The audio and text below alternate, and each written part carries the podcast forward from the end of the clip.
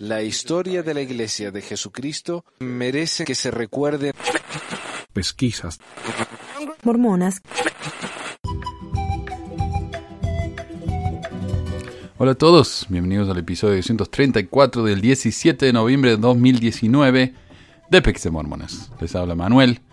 Hoy no tengo anuncios, otro que decirle que estos programas los estoy grabando temprano porque estoy por salir de vacaciones con mi hijo.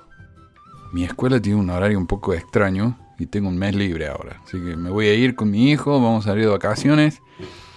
Entonces preparo esto con anticipación. Y si escucharon el programa la semana pasada, a esto de los Levaron lo van, lo van a haber escuchado en todas partes antes de que yo compartiera mi versión.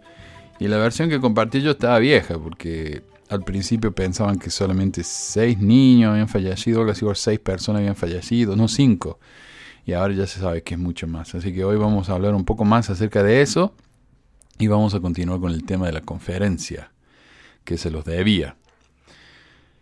Actualización sobre los Levaron. El sitio de CNN ha creado un hilo de noticias bastante concienzudo del tema este del atentado contra los Levaron. El más interesante para mí es la respuesta de la iglesia con respecto al tema. Según un vocero de la iglesia, esto suena como algo terrible y trágico. Desafortunadamente, no tengo ninguna información y por lo que entiendo, estos eran miembros de una secta polígama y no miembros de la Iglesia de Jesucristo de los Santos de los Últimos Días. En otras palabras, esos mormones no son el tipo correcto de mormones, así que no es nuestro problema, manos lavadas, pasemos a otro tema. Mitt Romney, senador de Utah, por su parte, fue mucho más compasivo. En un tweet comentó, Ann y yo estamos desconsolados por las víctimas del horrible ataque en México. Nuestras oraciones están con sus familias que sufrieron esta tragedia inefable. Los Estados Unidos deben trabajar con los oficiales mexicanos para exigir cuentas a los responsables de esta violencia sin sentido. Y yo sé que el presidente de México, bueno, cuando Trump se enteró de esto, mandó un tweet diciendo hay que hacer guerra a los, a los narcos. Y el presidente de México dijo, bueno, gracias, presidente Trump, nosotros nos la vamos a arreglar acá a nuestra manera. Y es que declarar guerra a los narcos me parece una de las ideas más estúpidas. O sea, ¿en qué puede terminar una guerra, no? O sea, es algo que definitivamente debe lucharse en contra y debe ah, arreglarse, porque el tema este de los narcos nos está afectando a todos, no solamente a México. Está afectando, pero está teniendo repercusiones por todo el continente. Entonces sí, es algo en lo que trabaja. Pero declarar guerra, ¿qué sabe el enfermo este? Por, lo que le importa él lo que pasa en México. Y bueno, pero bueno, Mitt Romney se puso las pilas. Y lo que pasa también es que algunos de los ancestros de Romney guiaron al primer grupo de mormones al estado de Chihuahua. Así que hay mormones por allá de Romney. Y bueno, nueve personas, como digo, con doble ciudadanía mexicano-estadounidense, incluyendo a tres madres y a seis niños, fueron asesinados en el ataque cerca del borde de Estados Unidos-México. Esta cronología viene del mismo del ministro de Seguridad mexicano Alfonso Duraza y dice de las once media de la mañana a las 15, una familia Levaron compuesta de aproximadamente tres mujeres y 14 niños viajaban en tres coches de Galanea, Chihuahua, a Bavispe, en el estado mexicano de Sonora. A las 15, la familia fue emboscada por un grupo armado. A las 15 y 18, Julián Levaron pidió apoyo de la Guardia Nacional por este ataque armado contra sus parientes. A las 19, elementos del cuartel militar de Agua Prieta se movieron al área, elementos de la Guardia Nacional de Zaragoza, Janos y Moctezuma también se movieron a la escena y a Baviste. A las 20, Julián Levaron y los residentes locales fueron a la escena del ataque para buscar a sobrevivientes. A las 22 y 30, oficiales de Chihuahua y Sonora establecieron una operación de búsqueda. A las 23 y 5, la Guardia Nacional y la Secretaría de Defensa Nacional confirmaron la muerte de dos mujeres y dos menores, así como de siete personas encontradas vivas. Y eso, eso cuando yo di la noticia, que se, pensaba que solamente había cuatro o cinco muertos, ¿no? Pero a, las 2 de la mañana, la Secretaría de la Defensa Nacional confirma nueve muertos, tres mujeres y seis menores. Y al día siguiente se confirmaron ocho sobrevivientes. Ah, pero sí, y, yo he leído de gente que, ya empezaron a hablar de los Levaron, como, oh, estos están involucrados con el narco, por eso les pasó esto, o esos son los nanitas eh, modernos y esto y lo otro, son polígamos. Eh, son personas, Y no solamente eso, los asesinados fueron niñitos que no tienen absolutamente nada que ver con esto. Así que eh, es una tragedia espantosa esto. Ah, eh, continuando lo que comienza el mes pasado, hoy voy a mencionar noticias de líderes mormones portándose mal y puche que las noticias se acumularon rápido, así que voy a mencionar cada caso brevemente. Empecemos con la noticia que tal vez es menos peor, aunque no es realmente bueno, eh, simplemente no tan horriblemente grave como las otras, pero... y, es la conclusión de una noticia que comenté hace un par de meses eh, un tal Steven Murdoch, un ex líder de la iglesia, se declaró culpable el lunes de tomar fotografías de una mujer en un cambiador en un centro comercial de Tennessee sin el consentimiento ni el conocimiento de la víctima. Se le requirió a Murdoch que completara 48 horas de servicio comunitario, libertad condicional supervisada, terapia, no tener un teléfono celular y permanecer alejado de la víctima y del centro comercial Opry Mills en Nashville. Si Murdoch cumple con todo esto, los cargos de fotografía ilícita no irán a su prontuario permanente. Bueno, a pesar de que su nombre está en todo el internet vinculado con, este incidente, ¿no? Así que buena suerte limpiando su buen nombre. Ahora, personalmente la sentencia me parece justa, ya que este parece ser el primer moco que se ha hecho este hombre y como dije, su nombre va a estar permanentemente vinculado con esto. Me parece que es una sentencia de por vida para él. El vocero de la iglesia, Eric Hawkins, confirmó que Murdoch había servido en el sumo consejo de su estaca y como obispo en otra congregación, desde entonces ha sido relevado de sus cargos. Ah, próximo, un hombre del condado de Salt Lake ha demandado a su ex líder Scout, a organizaciones Scout, a organizadores Scout y a los líderes de la iglesia Sud en conexión con un supuesto abuso sexual que sucedió hace unos 28 años. El, acusador alega que Thomas M. Thackeray primero lo sodomizó en el verano de 1991 cuando trató de prevenir que Thackeray golpeara violentamente a su hija adoptiva. Entonces el niño trató de pararlo, ¿no? El líder lo arrastró hacia un cuarto trasero y lo violó. Luego hubo más asaltos sexuales durante reuniones scouts durante el primer año. Supuestamente Thackeray eh, forzó a la víctima a permanecer callado sobre los abusos con amenazas de más violencia sexual o de lastimar a sus dos hermanos. La demanda acusa a la iglesia y al líder Scouts de violar la confianza y de negligencia por presuntamente no haber tomado medidas adecuadas para prevenir el abuso. En 2015, la víctima comenzó a sufrir sueños vívidos y recuerdos dolorosos cuando sus sobrinos llegaron a la edad que él tenía durante los ataques, lo que lo llevó a un miedo irracional de que sus sobrinos sufrieran el mismo destino. La iglesia no respondió a pedidos de comentarios. Finalmente, Gerald E. Mortimer, el ginecólogo y obstetricia jubilado que usó su propio esperma para embarazar a una paciente que estaba haciendo un tratamiento de inseminación artificial, sirvió como presidente de un templo sud y de una misión en las Filipinas. O sea, el tipo estaba donando su propio esperma sin avisarle a sus pacientes. Y bueno, una demanda presentada la semana pasada en la Corte del Distrito de Idaho nombra a Mortimer, Linda McKinnon, Mortimer y asociados de obstetricia y ginecología de Idaho como acusados por fraude y negligencia médica. Una historia del Washington Post detalló que Kelly Rowlett descubrió las acciones de Mortimer cuando envió una prueba de ADN al sitio ancestry.com y el examen mostró que su ADN coincidía con el de Mortimer, indicando que él era su padre biológico.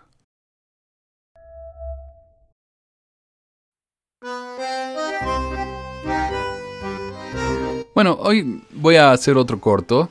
Es algo que estoy empezando a hacer con el tema. Tengo un tema al día, este es un poco más breve, así que voy a, voy a compartirlo aquí. Esta es la carta del hijo de Gong, el nuevo apóstol eh, de la iglesia. El primer asiático, apóstol asiático de la iglesia, aunque nació en California. Bueno. Pero bueno, eh, aparentemente el hijo apostólico es un ex mormón. Y no solo eso, es gay. Pero no que los mormones gay no existen, dice Bernard. Puede ser, porque por la manera que habla este muchacho me parece que ya no se considera más mormón. Al menos no un mormón doctrinal. Ah, pero bueno, esto fue traducido por Más Fe. Yo lo corregí en varias partes porque los de Más Fe se tomaron ciertas libertades. Yo, les voy a mostrar de qué se trata. Eh, pero es larga, es una carta larga, así que resumí las partes que me parecieron más interesantes. Y el chico esto usa la palabra queer. Queer en inglés significa simplemente gay. Es una palabra que se usó por muchos años para insultar a los homosexuales. Es una palabra derogativa, ¿no? Ah, pero que los gays dijeron, ah, no van a llamar eso, ok, entonces nosotros mismos nos vamos a llamar eso. Entonces todo el odio, todo el peso que tiene esa palabra, eh, la hicieron desaparecer, porque la hicieron una palabra común, normal. Entonces cuando ustedes escuchan eh, las, las letras LGBTQ, el Q, por lo que yo entiendo, puede significar o questioning, como alguien que se está preguntando, como no está seguro todavía de su identidad sexual, lo cual es normal, especialmente en la, edad adolescente o antes, o también puede significar queer, que es esa palabra, ¿no? Significa gay. Ah, pero es una palabra que yo diría solamente los gays eh, usan para referirse a sí mismos, porque si alguien más lo usa es un poco duro. Ah, y, y, está el programa ese, que ahora está en la, segunda versión del programa es Queer Eye for the Straight Guy, ahora se llama Queer Eye, que es un programa acerca de homosexuales que, o, sí, homosexuales, que ayudan a un hombre que no es homosexual a vestirse bien. Dice la carta de este muchacho, no creo que haya muchas personas que sean abiertamente queer con un padre que ahora ocupa una de las más altas posiciones de autoridad en la Iglesia Sud. Ahora, fe tradujo la palabra queer como homosexual, que no es lo que dijo él, y en vez de decir la Iglesia Sud, ellos la tradujeron como la Iglesia de Jesucristo. algo que el gongcito no escribió. Ahora, como le digo, me sorprende la un poco la liberalidad con la que, los mafesianos editaron las palabras de los demás, ¿no? Mafesianos de mafe. Dice él, se lo conté a mi familia hace siete años. Mi relación con mis padres inmediatamente llegó a un punto difícil. No fue porque me rechazaron, no sabían si era solo una fase o lo que debían hacer en general. Lo bueno de mis padres es que siempre dejaron en claro que me amaban, incluso cuando lo que me decían no me era útil. Eh, en mi estado de ansiedad y depresión me fue difícil entender que todavía me amaban. Tengo suerte. No todos los hijos gays mormones obtienen una buena respuesta cuando confiesan su atracción hacia personas del mismo sexo. Confesarlo es bastante difícil y confesarlo cuando eres miembro a menudo va acompañado de una fricción adicional entre tu identidad e ideología. Bueno, eh, de nuevo, la palabra mormón. Los mafecinos lo tradujeron como santo de los últimos días, algo que Gong no escribió. En la próxima oración, en el mismo párrafo, los demás fe cambiaron las palabras de Gog. Esa tensión no es exclusiva de la Iglesia Sud por esa tensión no es exclusivo de la Iglesia de Jesucristo. Esto no es un cambio menor, ya que el uso de la palabra mormón por parte de Gong revela mucho, y el usar la palabra la Iglesia de Jesucristo por medio de más fe cambia completamente el sentido. Pero bueno, sin embargo, los más fechutes piensan que, que todo es lo mismo, que ellos saben más que el hijo de uno de los líderes más adorados. Ahora, no sé, pero esto ya se me está poniendo ridículo. Así que cada vez que yo diga la palabra queer o gay o algo así, uh, imaginen que los demás fe lo tradujeron por algo más apropiado. Con respecto al anuncio de su papá convirtiéndose en apóstol, el gongcito dice, uno de mis mejores amigos me envió un mensaje de texto con un lo siento mucho. En ese momento pensé, hoy es el día en que perdí a mi padre. Su vida ya no es suya.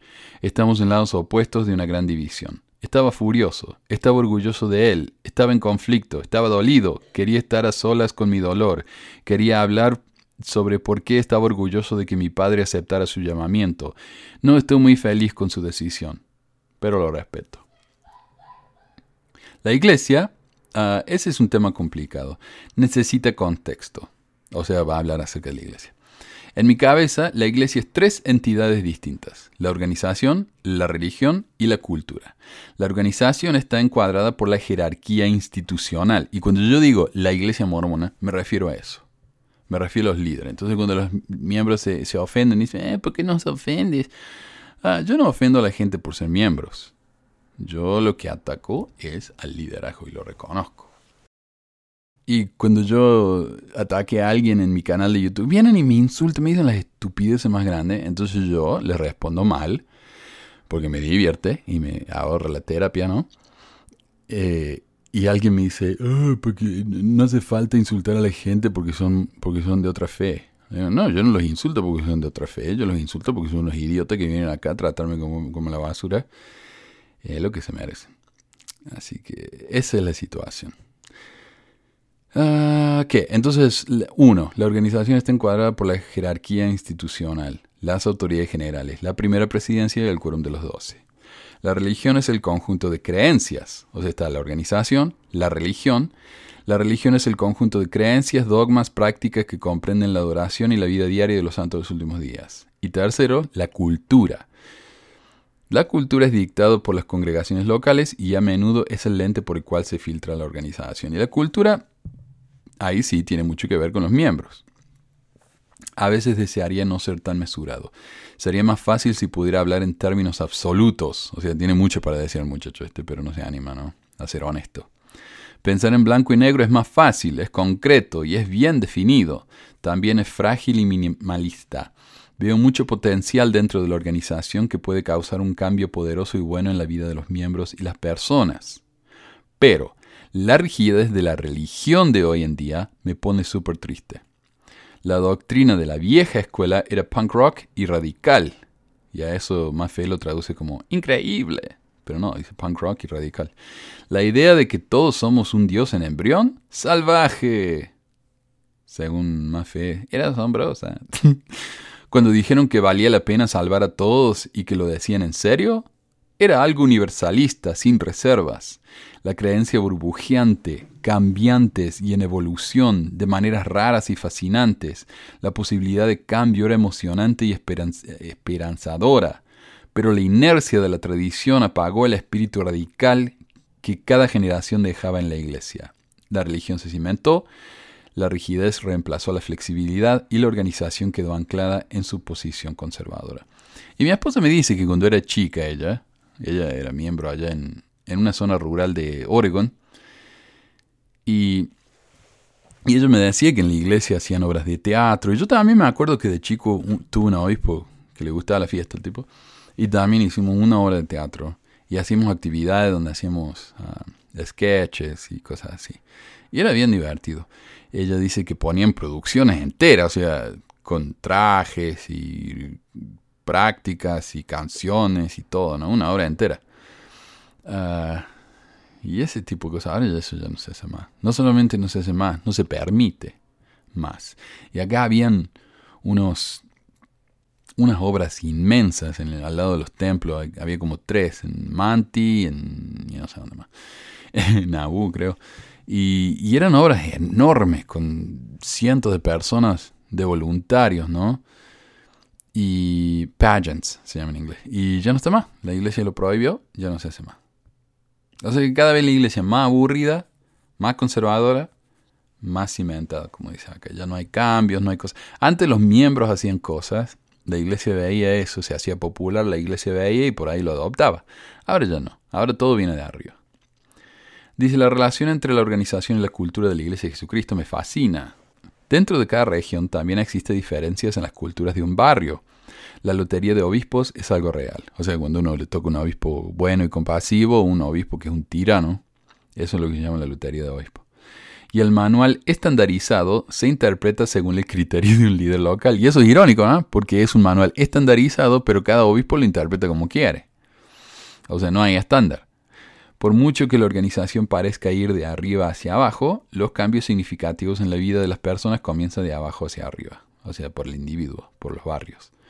Esto me da la esperanza de que incluso si la organización y la religión siguen siendo inflexibles, la cultura puede ser el impulso para el cambio. Hay partes de la religión que aún aprecio y amo. Soy un humanista consumado y ferozmente dedicado a la creencia de que tenemos un verdadero albedrío. Si bien creo que sus usos reales son escasos, afirma que eso es posible. Por extensión, valoro mi propia capacidad para tomar decisiones y aceptar las consecuencias de mis actos. Creo que somos responsables de algo más que nuestra propia felicidad. Creo que los humanos son imperfectos, pero no que somos inherentemente corruptos como nos enseña la iglesia. El hombre natural es enemigo de Dios. O sea, nacemos fallados y necesitamos que la iglesia nos ayude a arreglarnos. He visto también las intenciones de los seres humanos en la historia de la religión. La religión también me enseñó que la homosexualidad, ah, traducida por más fe como la atracción hacia personas del mismo sexo, lo cual no significa nada. Eh, no es lo mismo. Nada que ver. O sea, esa, esa, yo tal vez lo dije antes, pero esa expresión, la atracción hacia personas del mismo sexo, eh, es una falta de respeto. Es una expresión usada para argumentar que la homosexualidad no existe. No hay algo llamado homosexualidad, hay algo llamado atracción. O sea, la atracción pasa, la atracción se, cura, la homosexualidad no. Entonces, claro, eh, es algo que usan los ultraconservadores, homófobos, homófobos, para decir la homosexualidad no es real. Y vamos a hablar de eso, lo cual es también muy irónico, que los demás fe hayan cambiado tanto el significado de las palabras de este muchacho. Pero no, aquí Gong, eh, Gong dijo queerness, de queer. Eh, una forma muy frontal de hablar de de una homosexualidad muy real. Les guste los más feos, no. Eh, y dice Gong, la religión también me enseñó que la homosexualidad es una enfermedad mental, es vil o que simplemente no existe. Irónico, ¿no? Si Wong supiera lo que los demás fe están haciendo con sus palabras. Aprendí eso de manera explícita desde un púlpito y de, forma implícita a través de las acciones de los miembros de mi congregación. No odio a la iglesia porque en su esencia la iglesia son sus miembros, que luchan por un sentido y una vida mejor hermosa en sus intentos, aterradora en su potencial y humana en sus esfuerzos. Mientras crecía, no podía contemplar un futuro en el que fuera feliz. Observaba el patrón de la típica familia feliz con una esposa y dos hijos, o el patrón del gay exitoso y soltero sin amigos verdaderos. Incluso escuché sobre un futuro incierto en compañía de un perro. Durante mucho tiempo intenté encajar a la fuerza en los diferentes patrones heterosexuales. Viví según ese patrón y por un tiempo las cosas fueron bien, pero después veía a una pareja besándose en público y eso me regresaba a mi realidad. No importaba qué patrón intentara vivir, el carruaje siempre se convertiría en una calabaza. Aprender el significado de ser queer y encontrar un camino en la vida me tomó mucho tiempo. Los únicos patrones de vida de los que escuchaba eran trágicos. Muere joven con sida, se distancia de la familia por problemas de confianza, castidad y autodesprecio. Nunca imaginé que ser feliz como tú lo eres fuera siquiera una posibilidad. Entonces lo que está diciendo acá es lo difícil que es encajar en el molde mormón siendo gay, porque ellos, cuando una persona es gay, ya, no, ya lo metieron a uno en, en el molde. No. El año pasado fue una revelación. Comencé a salir con alguien que realmente cambió la perspectiva de mi historia, alguien que me ha amado como soy, alguien que me ama sin reservas, en mi totalidad, con mis fortalezas y debilidades. Y, qué diferencia, ¿no? Eh, porque cuando uno está en la iglesia uno no puede recibir eso. Uno va a ser amado por su familia, pero con condiciones, siempre y cuando uno esté dispuesto a hacer lo que ellos nos dicen. Si no, es un amor muy tenue. Ah.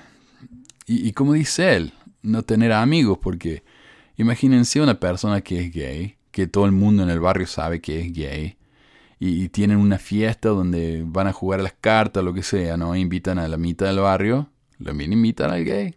Yo dudo mucho. ¿Lo van a poner en llamamientos? Tal vez, depende del obispo, pero yo dudo mucho. Dudo mucho. Entonces, no, ah, nació así, y por más que traten de ser una buena gente, un buen miembro, nunca van a ser igual, nunca. Pero bueno, ahora él tiene a alguien que lo ama por quien es y por, por todo eh, lo que es él y no solamente por algunas partes. La mayor bendición de ser queer es la necesidad de construir tu propio patrón. Estamos intentándolo. Estamos escribiendo nuestra propia historia juntos. Todavía hay muchos capítulos por escribir, pero creo que nombraré al patrón de este capítulo, Matt no se arrepiente de ser queer y feliz. Al escoger volverme más visible, algunas personas pensarán que soy un disidente radical, mientras que otras personas se disgustarán porque no soy lo suficientemente crítico. El trato de la Iglesia hacia la comunidad LGBTQ necesita cambiar y ya no puedo quedarme al margen. Amor y gratitud, Matthew Gong. Y yo solamente quiero agregar una cosa más. Hace poco me llegó un mensaje en WhatsApp de un tipo que decía, eh, escuché tu último episodio y seguís hablando de los maricones. Y yo le dije, ¿perdón? Y él me dijo, sí, eh, no, puedo aceptar la... ¿Cómo es que dijo? Eh, la antinaturalidad, no sé, la antinaturaleza, no sé, una estupidez así dijo, ¿no? Eh, perversión, no sé qué cosa dijo. Y yo le dije, hmm, bueno, si esa es tu opinión, entonces realmente no puedo hablar más con vos. Y me dijo, ah, perdón si te ofendí, pero esos tipos me revuelven el estómago. Eh, ¿Por qué hablo yo de la gente LGBT? ¿Por qué tengo yo un sitio llamado eh, gaysimormones.com, creo que, o .org, con recursos para la prevención del suicidio. ¿Por qué les estoy pidiendo que si ustedes apoyan a un grupo LGBT local o de prevención del suicidio, me avisen y yo los nombro en el programa y lo considero como una donación a mi programa? ¿Por qué hago eso? ¿Porque soy gay? Como muchos me dicen, tenés que ser gay. Para, para, para ayudar a los gays, tenés que ser gay. O sí, o sea que solamente para ayudar a los negros uno tiene que ser negro. Para ayudar a los chinos uno tiene que ser chino. Yo estoy viendo algo que es una injusticia real en medio de mi sociedad y voy a hacer algo. Hay cartelitos acá en, la, en los estacionamientos del tren, las paradas del tren, dice, si ve algo, diga algo, ¿no? Si uno ve algo sospechoso, que llame a la policía o avise a alguien. Bueno, acá yo estoy haciendo eso. Yo estoy viendo algo y estoy haciendo algo, estoy diciendo algo. Para mí, el tema de los LGBTQ, como ya dije con anterioridad, es la nueva lucha por los derechos civiles. Porque hay gente que porque estas personas nacieron como nacieron, no los consideran completamente humanos, o les tienen asco, o no quieren darle los derechos que se merecen. Lo siento, pero yo no, yo voy a hacer todo lo posible para ver algo que yo considero una injusticia y lo voy a mencionar. Lo, siento si a ustedes les da asco, les revuelve el estómago a los homosexuales, pero yo voy a seguir hablando de esto.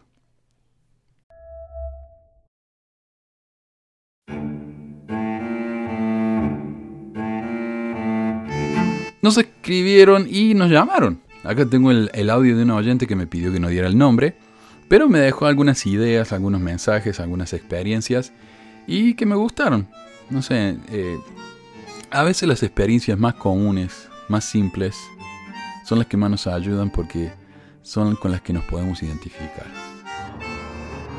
Hola, mira, me llamo y tengo mucho que contarte, tal vez te interese. Yo conocí la iglesia cuando tenía 21 años. Era madre soltera con un hijo de tres. Y pues me casé y me apegué a la iglesia porque mi esposo es el que era miembro y él fue el que me, llevó a la iglesia. Y pasaron muchas cosas.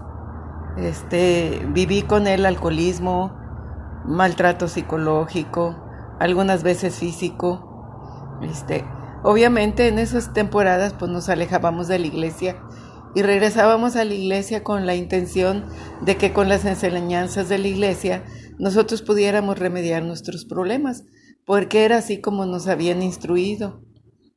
Tú lo sabes. No voy a entrar mucho en detalles, ¿eh? pero este, la gota que derramó el vaso fue cuando él fue preso porque cometió abuso de confianza en el trabajo.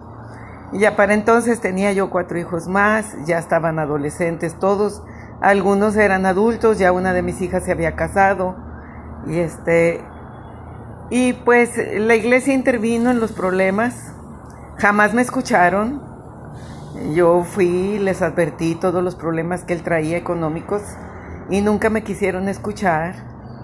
Este y entonces yo ya traía muchas dudas en mi cabeza yo no tenía acceso a internet porque todavía no sabía usar estas cosas. Así que pues cero información, nada más pues las cosas que yo observaba, por ejemplo que, que en, el modo de vestir de nosotras de mujeres. En ese entonces vivíamos en... Y pues hace mucho calor allá.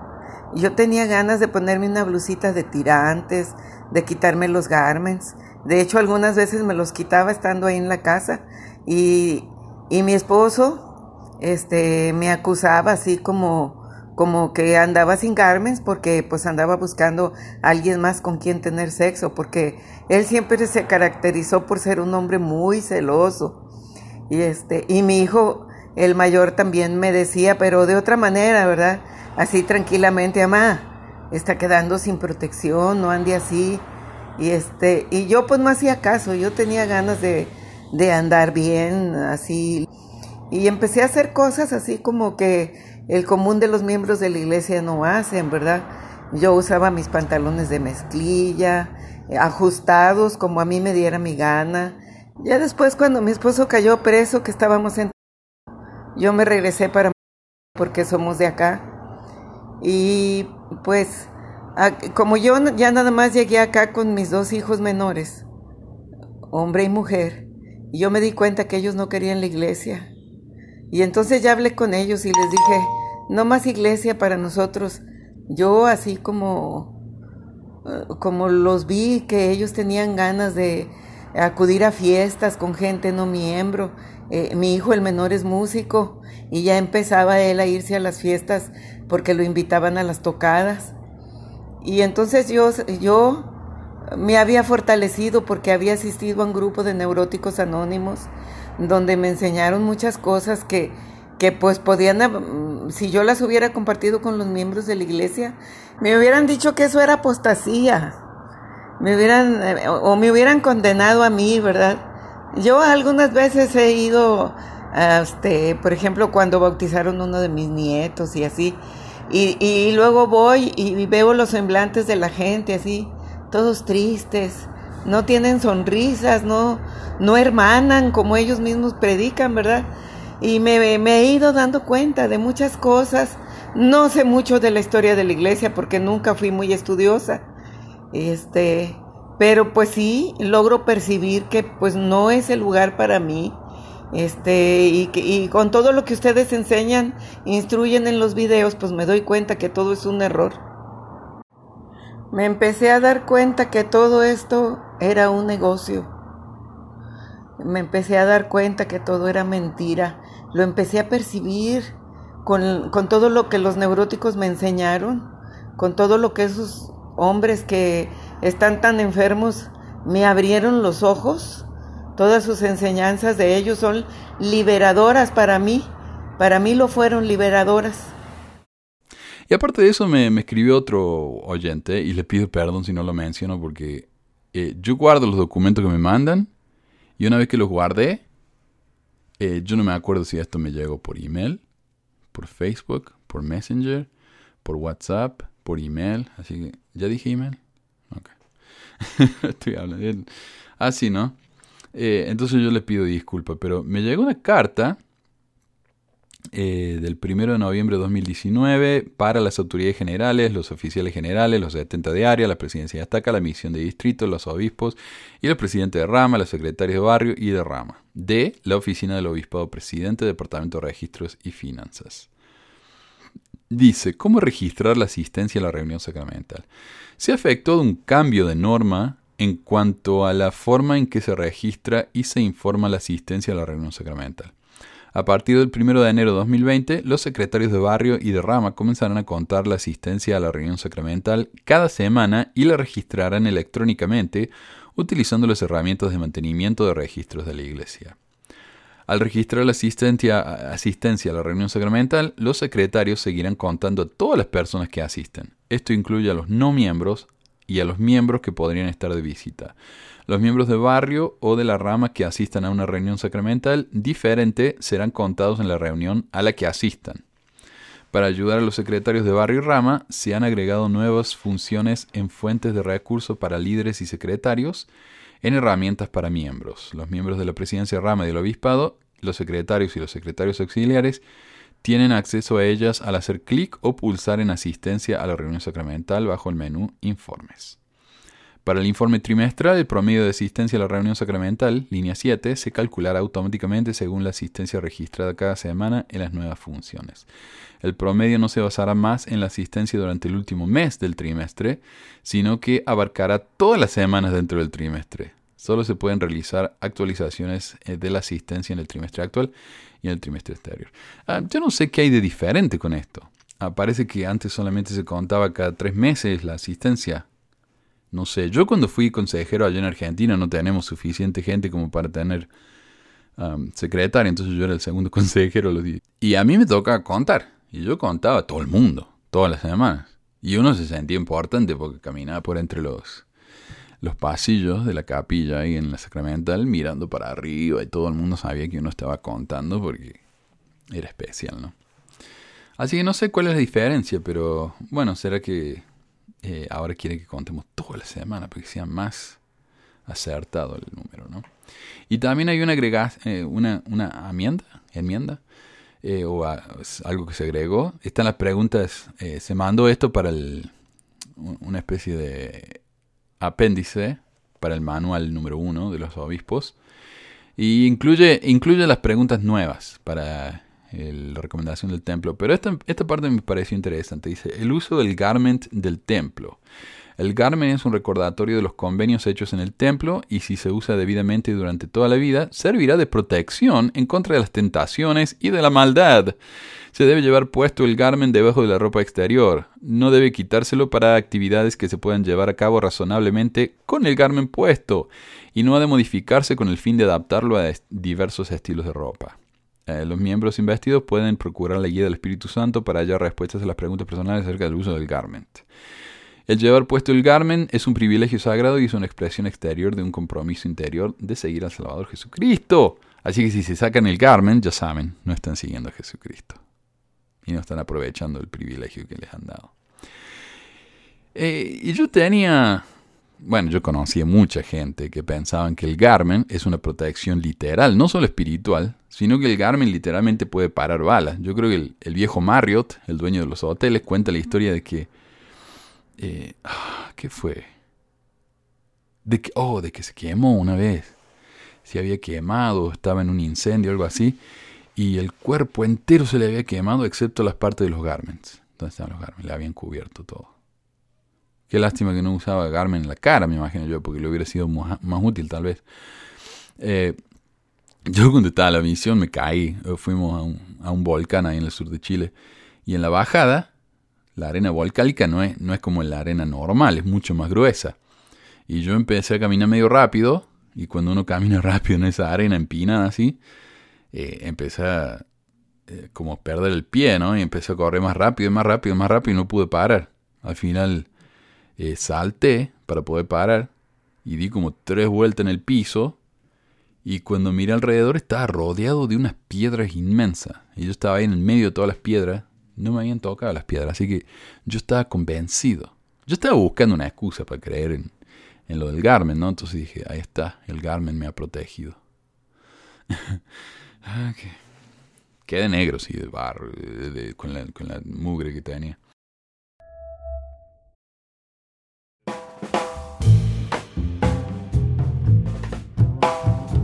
Yo les conté que esta conferencia parece haberla planeado, porque los temas se complementan. Y este es otro ejemplo, ¿no? Este, al menos tres de estos discursos, los primeros, o el segundo, tercer y cuarto, también parece que son una continuación del otro, pero con un enfoque tan diferente. Tener muchas bendiciones, dice el elder Dale G. Renlund. Sí, ya se llama Mateo, pero bueno, dale del quórum de los doce apóstoles. En este discurso, el Dale nos enseña cómo se pueden ganar las bendiciones por medio de acciones y fe.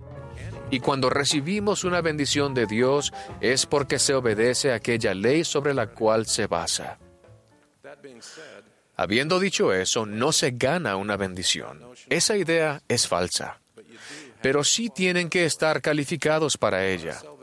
La salvación viene solo mediante los méritos y la gracia de Jesucristo. Aunque, como dijo, no es solo por ese medio, sino también por medio de la acción. Aquí el Dale parece querer estar en los dos lados de un debate teológico milenario. ¿La salvación se gana por las obras o solo por la fe? Según él, se gana solo por las obras y solo por la fe. No tiene sentido, ¿no? Pero bueno. A menudo la energía de activación necesaria para obtener bendiciones requiere más que solo mirar o pedir. Se precisan acciones continuas, repetidas y llenas de fe. Claro como el barro.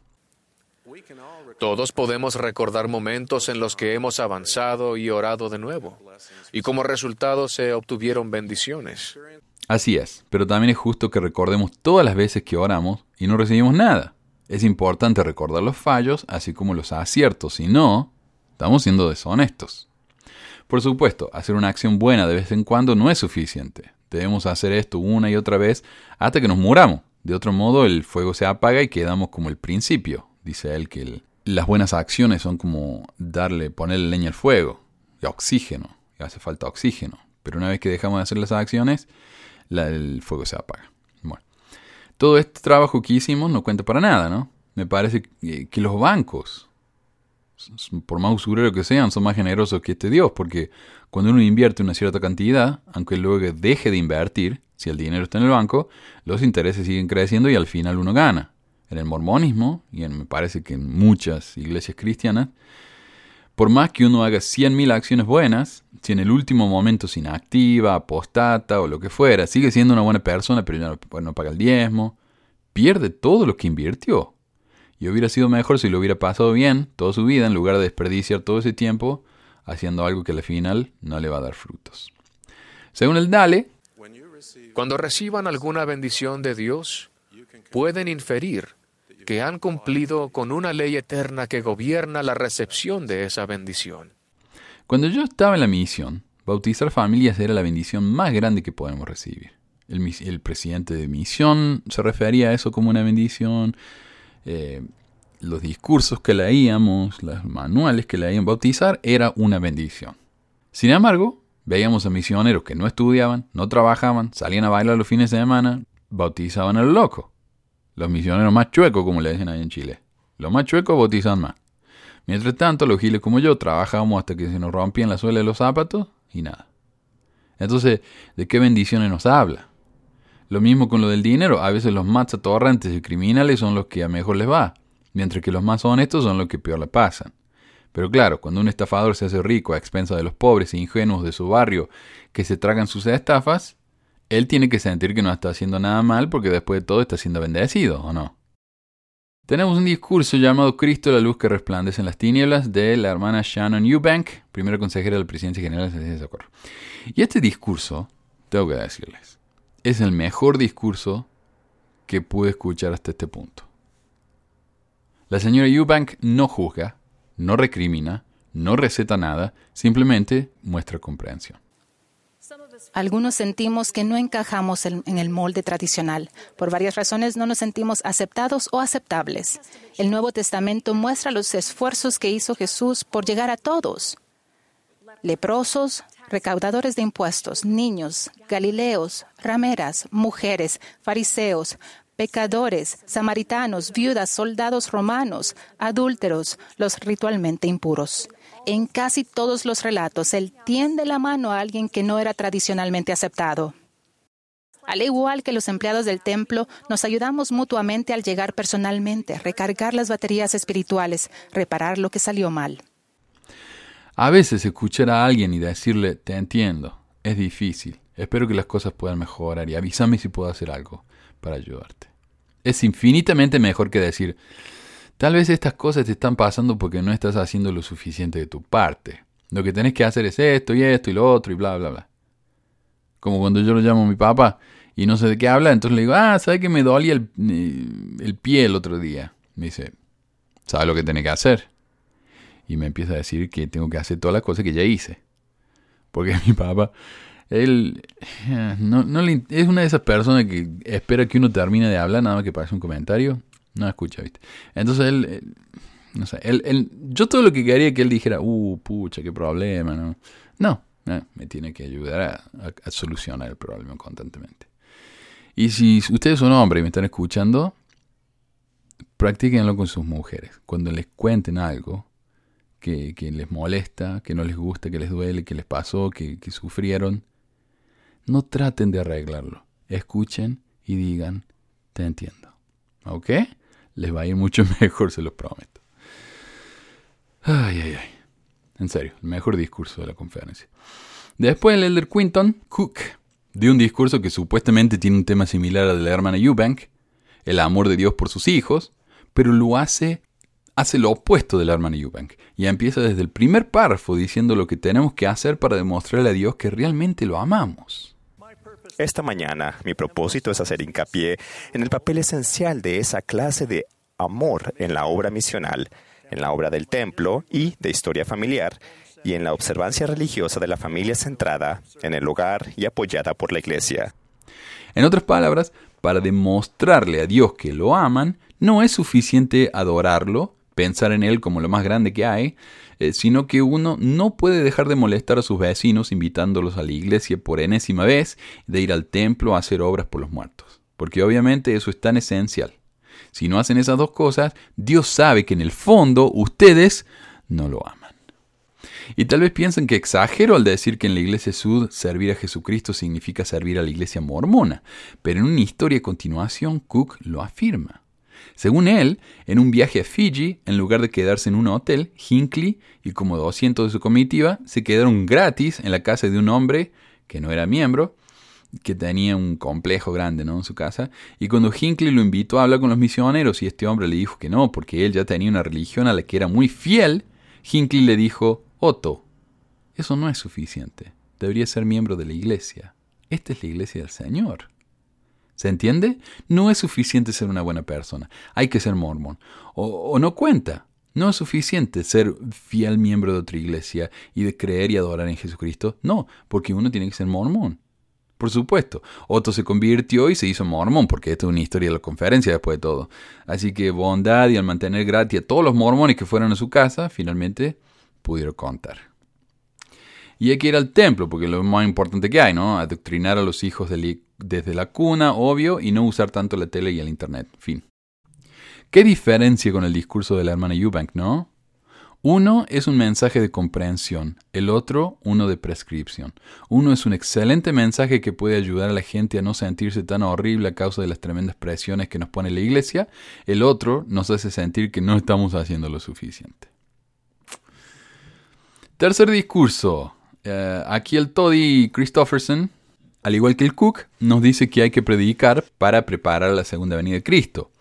Y eso es tan importante como alimentar a los hambrientos o tal vez más, porque cuando Jesús venga ya no va a haber más pobreza ni hambre. Mientras tanto, jodanse pobres.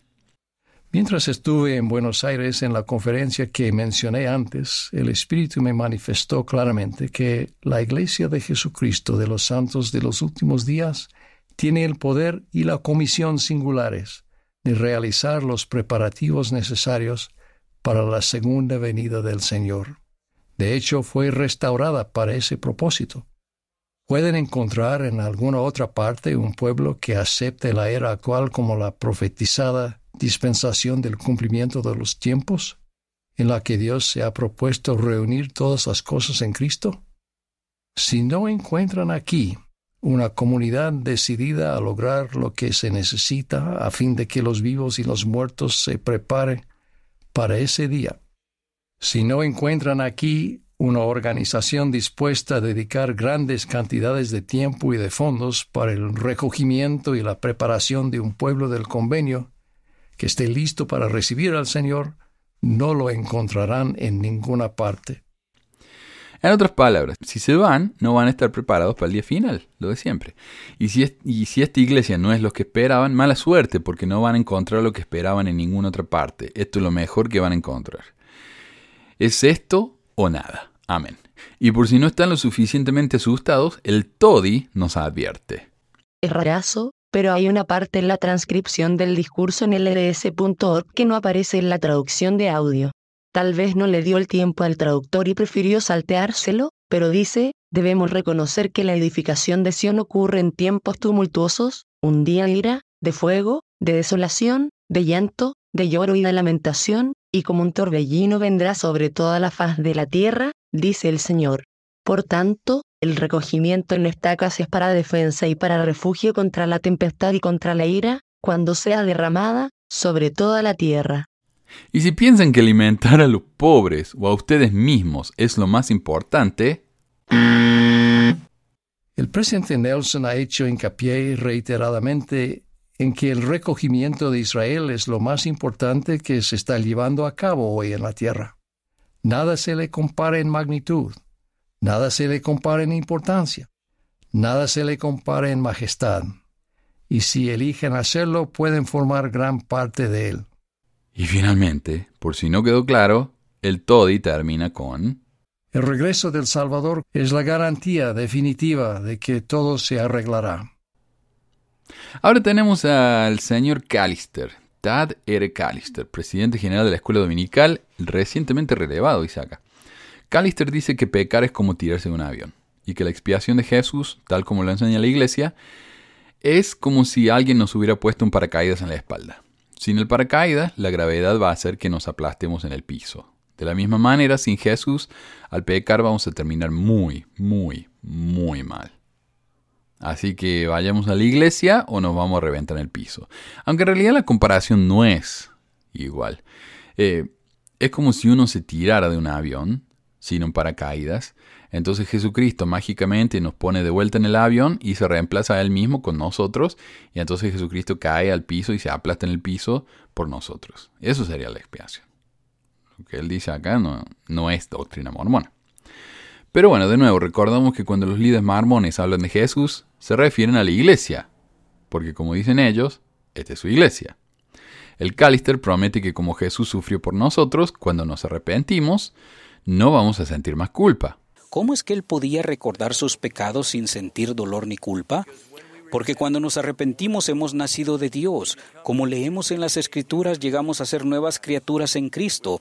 Podemos decir con honestidad, yo no soy el hombre o mujer que cometió esos pecados en el pasado, he cambiado y soy una nueva persona. Esta es una promesa hermosa, pero absolutamente falsa. La solución para no sentir culpa no es prometerle a una organización que vamos a servir mejor que antes y que, no, y que nos sentimos mal por las cagadas que nos mandamos, sino reconocer que lo que hicimos estuvo mal, tratar de hacer enmiendas y esperar que eso sea suficiente como para callar a los demonios a la noche y podamos dormir. Pero el prometerle a la iglesia que vamos a ser más fieles que antes es muy útil, porque al hacernos sentir culpables, la iglesia se asegura de que nos vamos a sentir más dependientes de ellos. Y si no sentimos esa culpa solos, nos ayuda a sentirla bien sentida al decirnos cosas como Alma también profetizó que él saldría sufriendo dolores, aflicciones y tentaciones de todas clases. ¿Para qué? para que sus entrañas sean llenas de misericordia, a fin de que según la carne sepa cómo socorrer a los de su pueblo de acuerdo con las enfermedades de ellos. ¿Entienden? Es como que la iglesia nos dice que estamos enfermos, rotos, fallidos, y después ellos nos venden la solución, nos venden la cura. Es como cuando uno, cuando uno ve en esa propaganda eh, a la, noche, ¿no? Y dice, eh, ¿alguna vez te pasó que y muestran las escenas más ridículas, ¿no? Alguien entrando al auto y se golpea la cabeza en la puerta todos los días. Dice, bueno, mira, acá te vendemos la, el sillón, el, almohadoncita para la puerta de tu, de tu auto para que no te golpee tanto en la cabeza.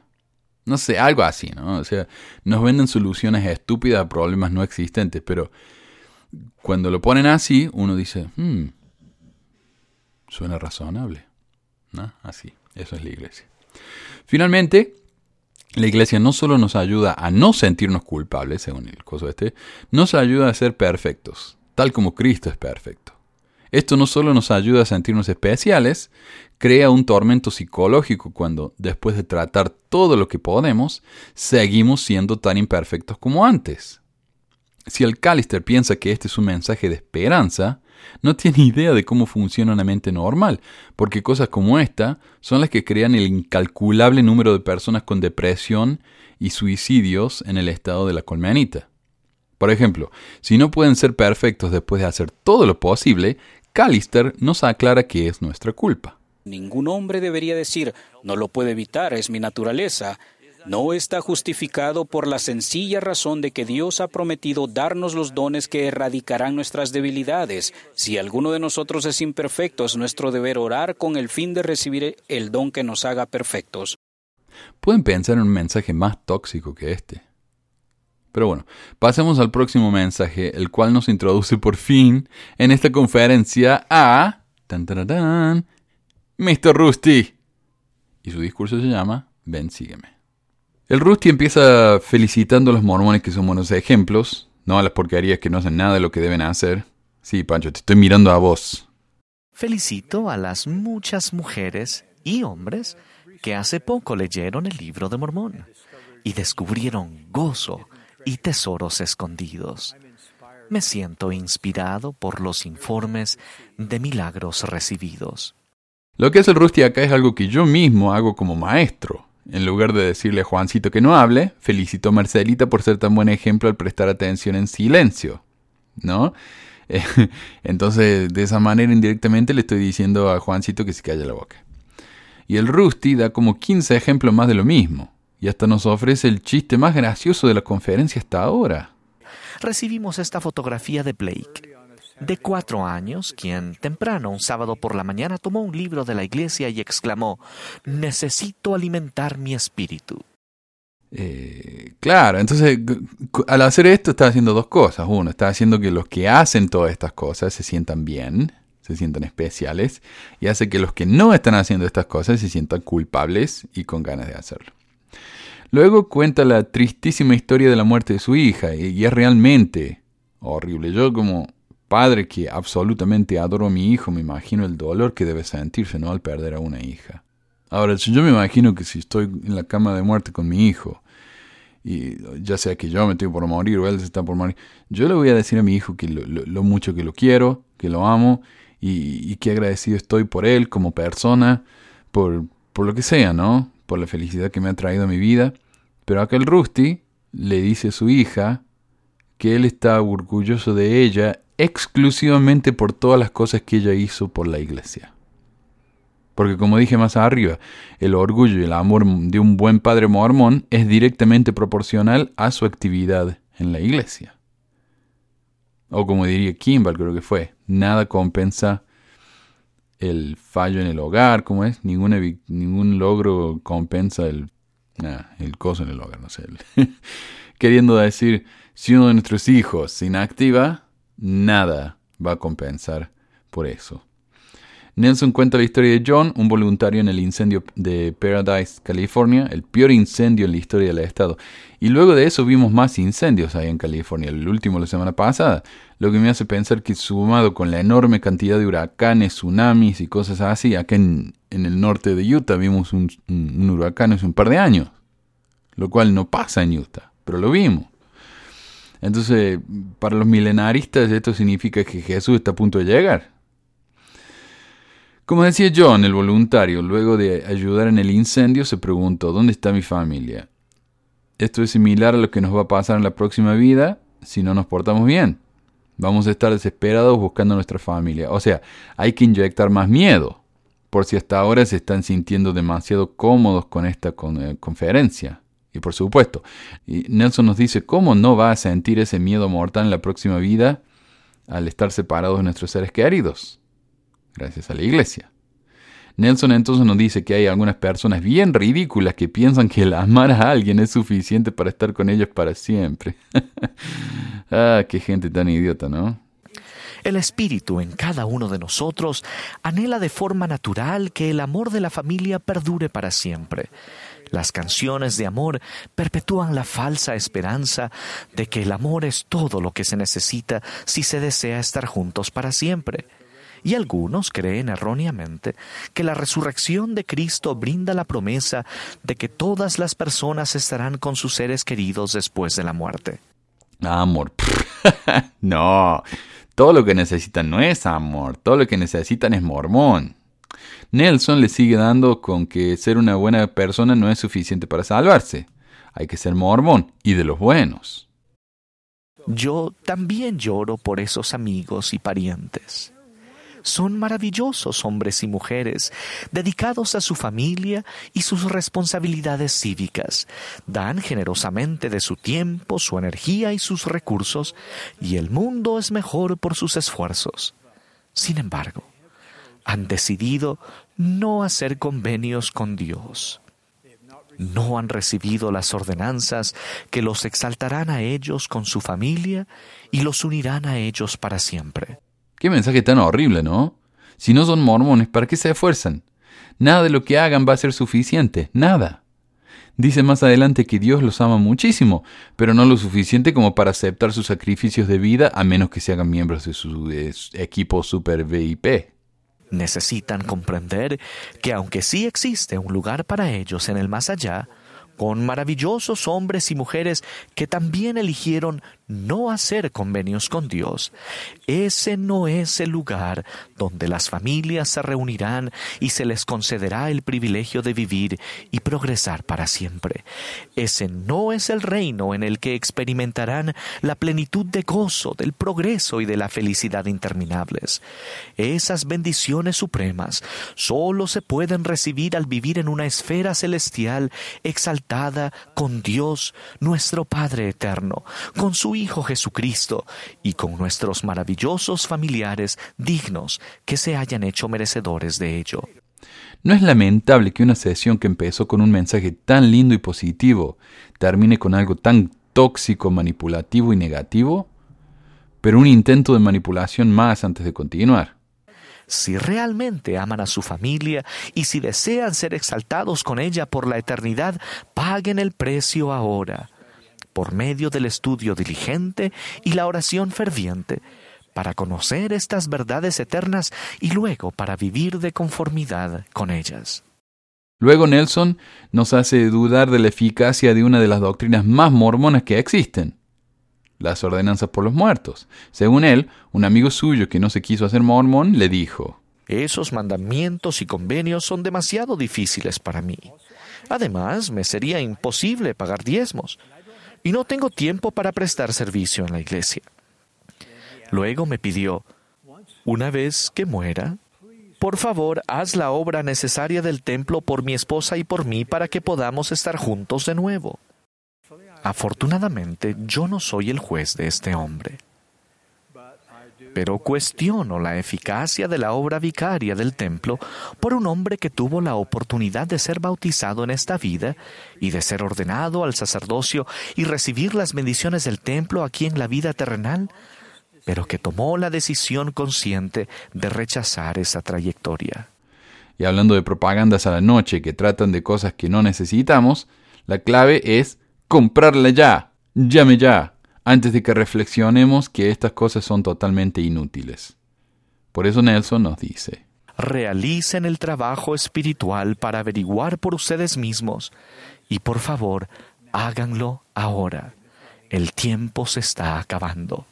Y bueno gente, ese fue el fin de la conferencia el sábado a la mañana, el domingo a la mañana es como la conferencia principal, ¿no? Porque el domingo a la mañana es cuando uno va a la iglesia. Pero acá supuestamente son todas iguales de importantes, incluso ahora la de la mujer.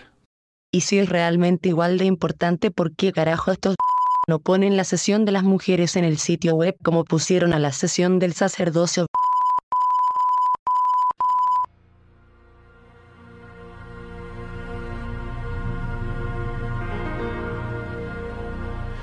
Pero bueno, uh, eso fue todo por hoy. Gracias a todos por escuchar el programa.